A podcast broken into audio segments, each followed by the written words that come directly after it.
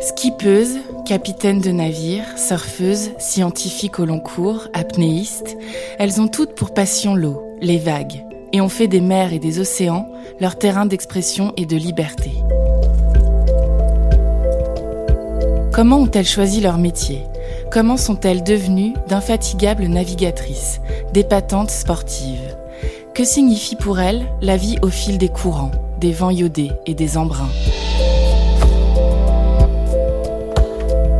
Parce que la mer n'est plus le territoire de masculinité ancestrale, Sopress dresse en huit récits audio le portrait de huit jeunes femmes qui ont toute la mer en commun. Une série imaginée avec extrême.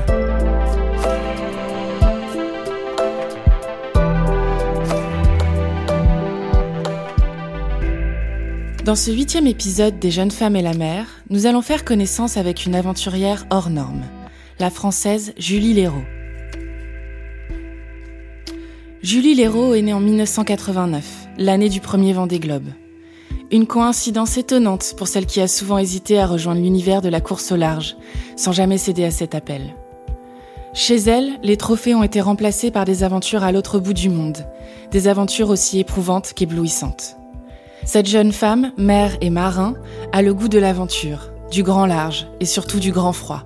Et c'est l'horizon tout entier qui se reflète au fond de son regard gris-bleu.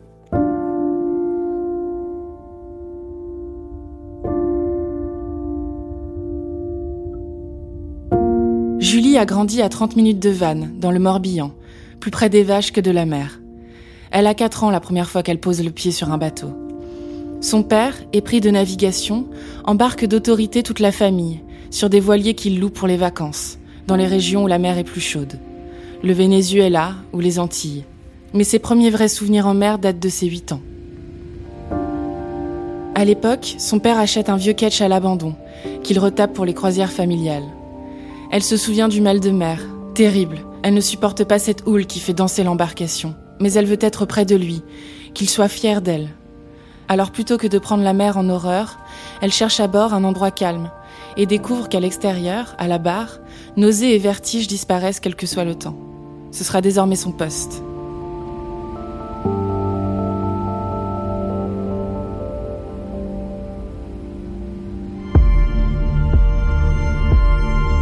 À l'adolescence, au cours de stages d'optimistes et de catamarans de sport en Bretagne, elle s'éprend à son tour de navigation, et sa passion à lui devient sa passion à elle. La mer n'est plus quelque chose qui les unit, mais quelque chose qui la fait exister. Elle n'a pas 15 ans et a déjà trouvé sa place, son rêve, son élément. Alors elle va se battre pour le conquérir. Manger voile, rêver voile, penser voile. Elle n'aime pas l'école, qui le lui rend bien, et enchaîne les stages au Glénan, toujours en hiver, toujours le plus dur possible, car c'est là qu'elle a le sentiment d'apprendre vraiment, et toujours à la barre, car c'est le seul endroit où elle n'est pas malade. Et quand elle n'est ni à l'école ni en mer, elle passe son temps libre dans le champ, derrière la maison familiale, à lire les récits de la jeune Hélène MacArthur, les exploits de l'aventurier Bernard Motossier, ou encore ceux de la navigatrice engagée Isabelle Autissier. Des figures qui habitent encore aujourd'hui son panthéon.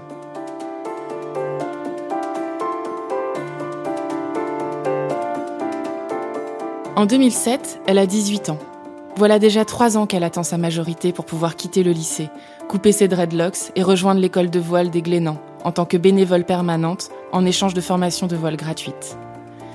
Elle prépare son corps tout l'été à la vie qu'elle lui a choisie depuis si longtemps. Plus de cigarettes, plus d'alcool, du sport tous les jours, jusqu'au mois de septembre, où elle intègre l'école de Paimpol. Elle est enfin dans son élément, se sent le droit d'être elle-même, se découvre un courage à toute épreuve et un certain goût pour l'adversité. En quelques mois à peine, entre les cailloux et les courants terribles de la Bretagne Nord, le vent qui froisse ses cheveux et la pluie mêlée aux embruns salés qui dégoulinent sur son visage, elle décroche son monitorat et enchaîne les navigations jusqu'en Angleterre ou en Écosse. Voilà longtemps qu'elle rêve de course au large. Ce serait le moment. Mais c'est ailleurs qu'elle va trouver son terrain de jeu.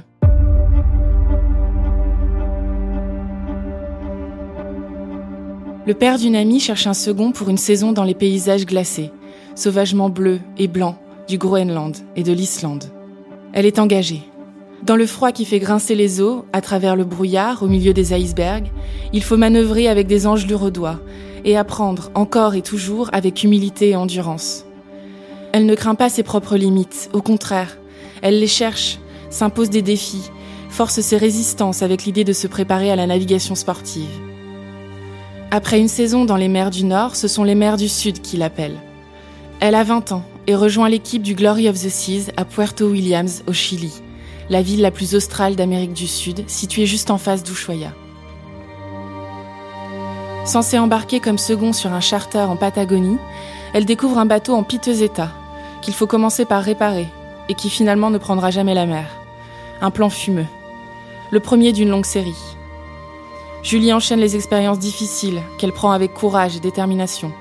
Avec le sourire aussi, comme autant de rites de passage sur des bateaux qu'elle présente comme des personnes, par leur nom.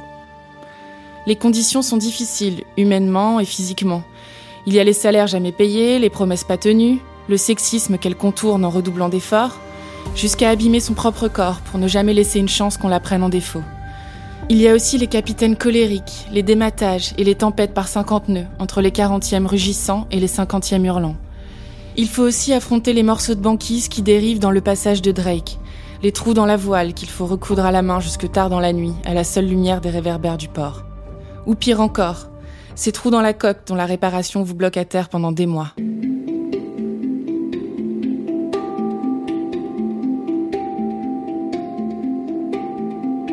Mais il y aura aussi le voyage. Elle découvre Pitcairn, la route Tahiti-Ushuaia, qu'on appelle aussi la route du gel douche. Elle voyage des Gambiers jusqu'en Nouvelle-Calédonie. Elle découvre les canaux de Patagonie, dont la beauté lui coupe le souffle, les glaciers de l'Antarctique, s'acclimate aux humeurs australes. Et puis elle rencontre une bande de marins du bout du monde, se fait des amis. Elle se sent au bon endroit et tombe amoureuse d'Antoine, passionnée de voile et de milieux polaires. Ils passent plusieurs années à naviguer séparément et à se retrouver pour quelques heures de port en port dans le sifflement des haubans.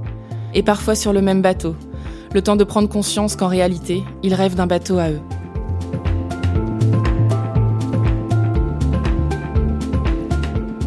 Ce bateau à eux, ce sera Aztec Lady, un voilier de 21 mètres qu'ils achètent en 2015 et avec lequel ils organisent des charters dans le cercle polaire, des croisières touristiques qui alternent navigation au Groenland, ski dans les fjords sauvages de Norvège et escapade aux îles Spitzberg.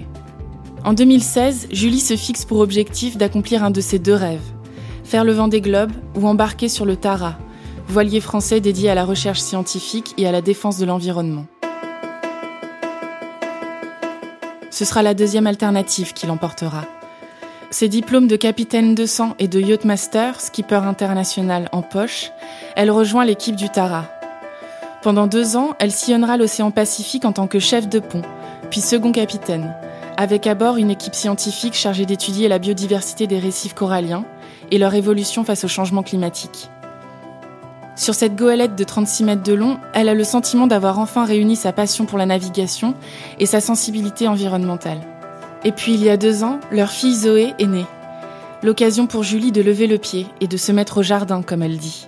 Au vert, sur la terre ferme, où les pieds sont stables. À 32 ans et après 15 années de navigation, elle prend le temps de s'interroger. Comment réinventer une vie professionnelle en mer, plus douce et qui s'accorderait avec sa nouvelle vie de famille, avec un corps qui a gardé les traces des trop grands efforts consentis par le passé? Comment arriver à renoncer, en paix, à la navigation sportive? Comment s'engager davantage pour l'environnement et faire exister dans son quotidien cette cause qui lui tient tant à cœur Autant de questions qui s'évanouissent dès que Julie Léraud pose le pied sur le pont d'Aztec Lady. Très vite revient cette sensation inouïe de liberté, qui sent à la fois le gasoil, l'horizon et le sel marin.